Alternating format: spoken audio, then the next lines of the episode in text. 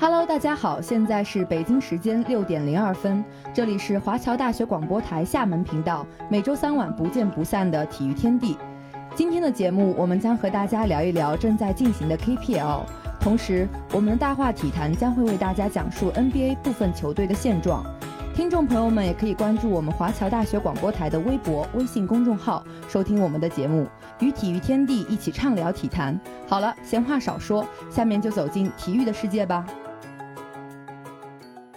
有时候体育可以这么玩，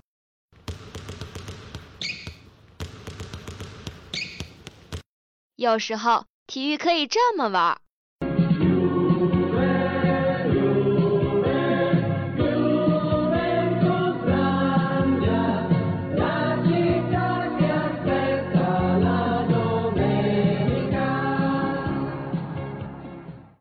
或者可以这么玩。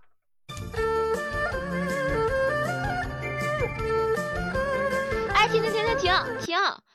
好像有什么奇怪的东西混进去了。哦，没事没事，只要有亮点，随便你怎么玩。接下来就是体育秀秀哦！刚刚开学，你感觉怎么样啊？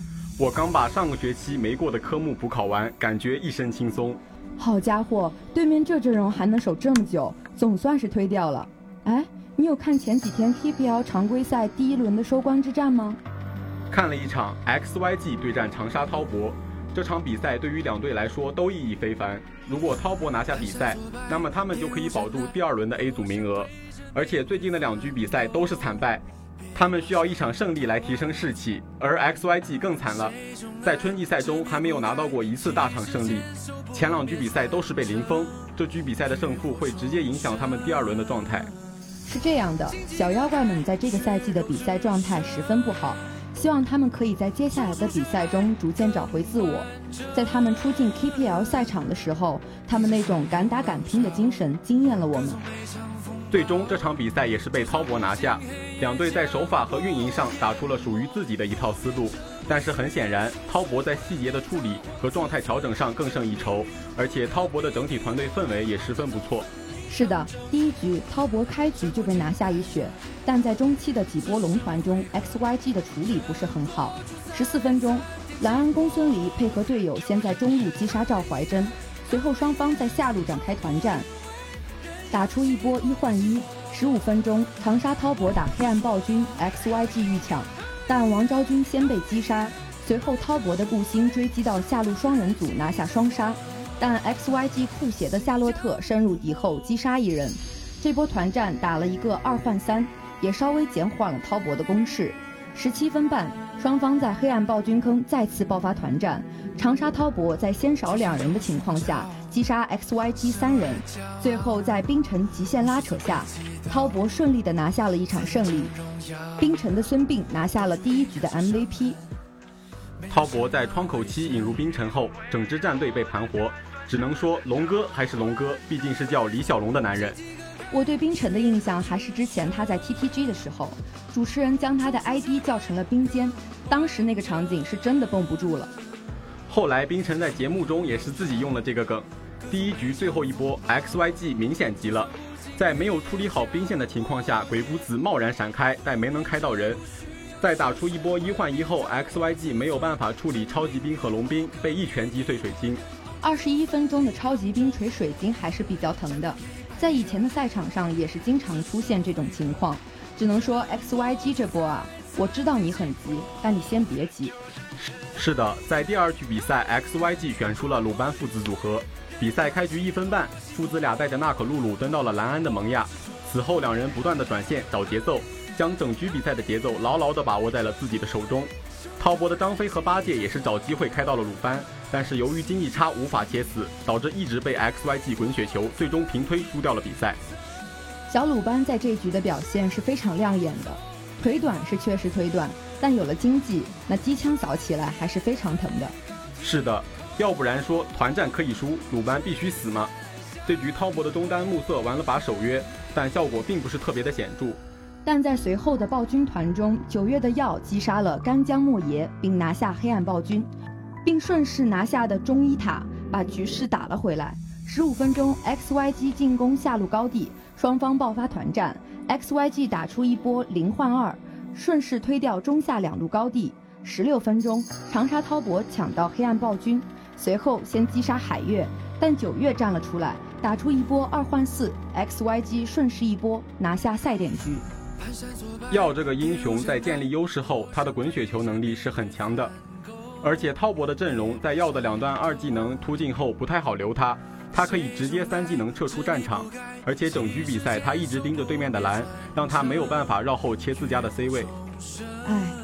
本来看到这里，我以为小妖怪们要势如破竹拿下首胜了，但第四局滔搏的已然上场后，局势又变了。已然作为新人，本赛季的表现还是很亮眼的。这个赛季的新人选手都打出了自己的风采，比如冰然、中意和决意。第四局 XYG 的 BP 我觉得是有些问题的，没有人能去断苏沫关羽的马腿。在宫本切伽罗时，刘邦要及时传达给他，而猪八戒则要扛在前排吃伤害。你不能让马可去断关羽的马腿啊！这是王者里唯一的硬控软控都没有的英雄，这确实是在为难他。是的，而且面对肉凯和关羽，马可一梭子下去伤害不够，而滔搏的周瑜一扑火，在这种情况下，宫本去切一个有小明的伽罗真的很难。八戒站在前面是扛不住的，周瑜一个梦魇做出来，八戒就十分难受。而且马可的位置会被限制的很死。二十一分钟，XYG 两人绕后被苏沫关羽抓住，配合队友击杀。随后滔博乘胜追击，打出一波团灭。长沙滔博拿下第四局比赛，双方打入决胜局。这局苏大将军的站边也是站了出来，这让我想起了之前对抗路的一句话：“战莫坦然”，就是在说苏沫的站边。你强任你强，对抗路的尽头永远是飞牛。赖大将军也是为数不多的老将了。在第一轮的比赛里，狼队也是收获了全胜，有夺冠的势头啊。XYG 和滔博的决胜局，我觉得 XYG 的阵容还是不错的，但是开局公孙离在中路抢线时出现了严重的失误，被小明的链子链住，送出了一血。此后小节奏被掌握在了滔博的手中。林梦的一心尝试开团，但没有成功，十四分半竟抢下了黑暗主宰，但被长沙滔博打出一波一换五，随后长沙滔博带领上路兵线推掉水晶，拿下决胜局的胜利。小妖怪的这个阵容有孙膑是可以跟对面打拉扯的，但是在团战中他们没有处理好，一心和廉颇的开团总是差点意思，小规模团战没有发挥好，最终也是很遗憾的输掉了比赛。胜败乃兵家常事，希望小妖怪们可以在赛后好好复盘，在随后的两轮比赛中发挥出自己原有的实力，更上一层楼。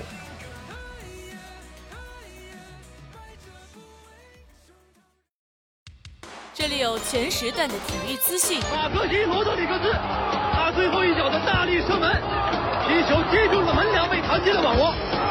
阿根廷人赢在了点球点。这里有全领域的赛事呈现。哇！云德尔助攻卡罗拉斯中后卫在前点的头球后侧，三比零。这里有多角度的话题评论。德国队原有的速度、力量，再加上了传控打法，才使得现。或者说，他确实已经在他心中形成了一个阴影。至于李宗伟和至于张帅，这里有多语种的明星采访。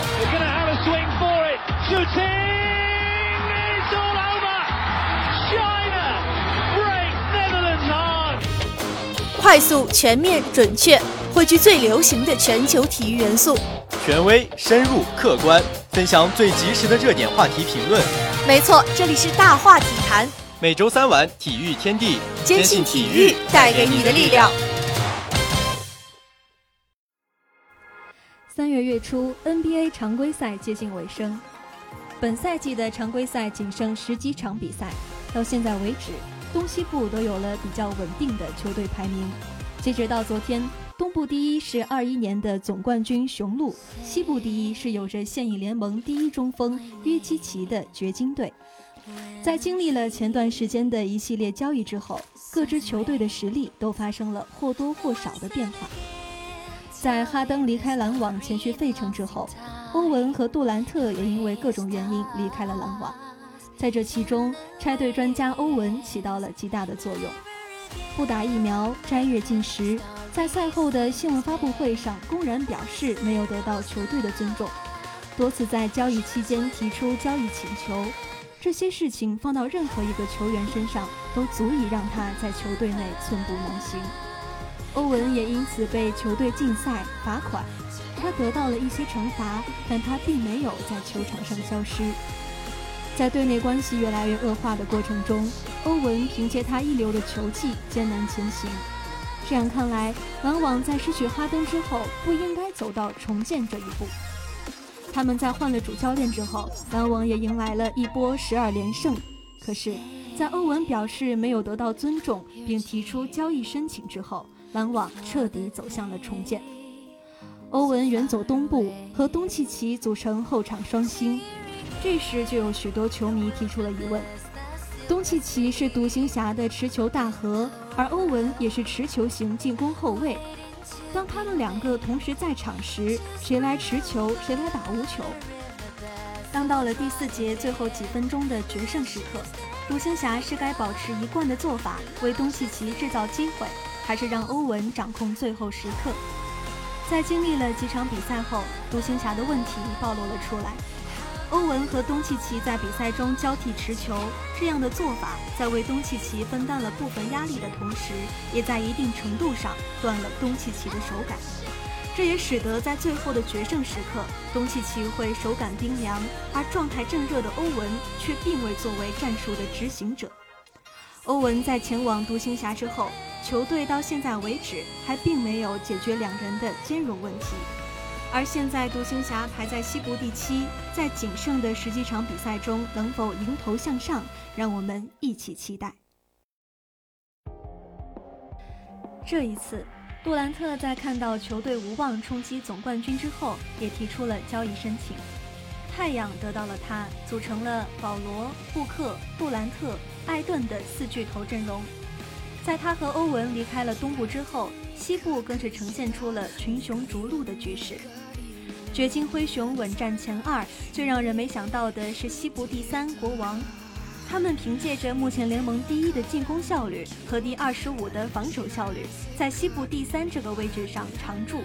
国王主力后卫福克斯更是已经在连续七场比赛中得到了三十加，并且命中率高于百分之五十。自一九九六年以来，仅有迈克尔乔丹拿到过这样的数据。国王的异军突起让西部乱上加乱。目前纸面实力强大的独行侠、快船、湖人还在为附加赛的名额努力。国王之后便是太阳，获得了杜兰特的太阳有了更加强大的夺冠实力。杜兰特来到太阳，换做之前是怎么也想不到的，但也有一些球迷偏偏能预测到这难以预料的情况。太阳队在通过交易得到杜兰特之后。球队的顶层战力得到了质的改变。球队在首发阵容阶段的进攻资源非常恐怖，四巨头加上任意一名球员，他们的进攻手段可谓是非常丰富，进攻火力可以说是联盟的独一档。他们能够凭借进攻杀出一条血路。杜兰特是一名完美适配保罗的球员，而他与布克之间也没什么问题，他们都是有球和无球能力都极强的球员。当太阳队的进攻由保罗和艾顿进行挡拆开始，杜兰特就卸下了球队组织传控的压力。他要做的就是将进攻流畅地衔接下去，并完成终结。这对于杜兰特这样的顶级得分手来说是最舒服的打法。曾经困扰阿杜的体力问题也将会被解决。这样看来，太阳队的进攻端是无懈可击的，但是他们仍然存在着一些问题。太阳是目前联盟里最标准的跳投大队，但这也意味着在攻框方面，太阳队有较为明显的缺陷。当保罗作为持球手发起进攻的时候，太阳的进攻是没有问题的；但当保罗不控球时，他的无球习惯并不是很好。在一定程度上来说，保罗在不控球的时候，并不能作为太阳队一个拉开空间的点。五中零、七中零，他会有许多低迷的表现。而且在攻框方面，他们只能凭借保罗和艾顿的挡拆和一些快攻。可是就艾顿的表现来说，他并不是一个喜欢挡拆后顺下攻框的中锋。他在靠近篮筐和篮下多以小抛投和勾手终结。这样看来，太阳队对于其他球队的内线压力是相对较小的。当然，像太阳这样的跳投大队是可以拿到总冠军的。可是这种球队夺冠的先决条件在于能够拿出强硬的防守。一一年的独行侠就是如此。再来说说球队的轮转方面，首发四人很稳定，但是第五人选谁，能够在季后赛轮转的球员又有几个？TJ 沃伦、佩恩，他们的状态都不是很稳定，时而正常，时而低迷。而其他的球员并没有在季后赛为球队稳定提供战力的能力。也就是说，太阳队的板凳席深度并不能在第一阵容需要休息的时候续上火力。而保罗和杜兰特都属于年龄较大的球员，他们都有一定的伤病隐患。本赛季常规赛，保罗如果遭遇伤病困扰，板凳席又上不来人，那么太阳队的进攻和防守可能就会彻底崩盘。总的来说，太阳队的整体实力还是有目共睹的。如果要说谁是球队取胜的关键，那么我给出的答案是保罗，是保罗在除了进攻端以外所做的一切。他在无球端能否为球队拉开空间？库明加带给勇士队最多的是他在赛场上的活力和冲劲。冲抢篮板后，紧接着一记补扣，替补席的球员们全体起立，留下的是被冻结在原地的对方球员。这对于勇士来说是少有的，除了三分球以外提升士气的方法。在把怀斯曼交易之后，小佩顿回到了勇士队，期待再一次看到他的挠头暴扣。库里在经历了膝盖右侧的伤势之后，于三月七号在对阵湖人的比赛上复出。可是本场比赛他并没有打出他应有的水准，最终勇士也是输掉了比赛，五连胜就此终结。克莱在赛后的新闻发布会上也表示，库里的回归对他来说是一件很好的事情，他相信库里一定会找到 MVP 级别的状态，这将会是一段非常棒的时间。库里归来，对于勇士和勇士球迷们来说都是再好不过的消息。我们相信他能很快找到手感，恢复往日的水平。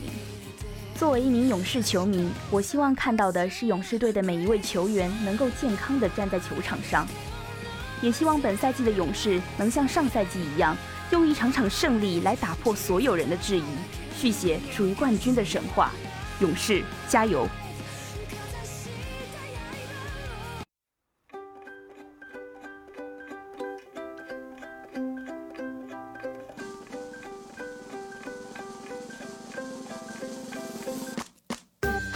数不清的情节，道不尽的趣事，讲不完的规则，评不完的赛事。每周三晚体育小讲堂，体育的知识让我们一同分享。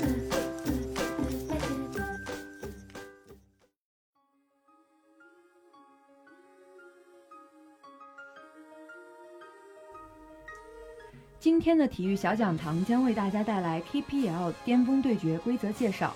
所谓 KPL 巅峰对决，是指在王者荣耀季后赛 BO7 赛制中，双方比分在前六场打成平手时，需要进入第七场决胜的比赛。和前六局不同，巅峰对决采用特殊的对决方式——盲选英雄，也就是己方阵容选择对方是不可见的，同时对战双方无需进行 BP，英雄选择也没有限制，双方选手可从所有英雄中任意选择五个不重复的英雄。前六局已使用过的英雄也可以选择。正因为这样的赛制规则，有时比赛场上甚至会出现双方战队拿出一模一样的对战阵容。好了，本期的体育小讲堂就到此结束了。更多热门体育知识，敬请关注每周三晚体育小讲堂。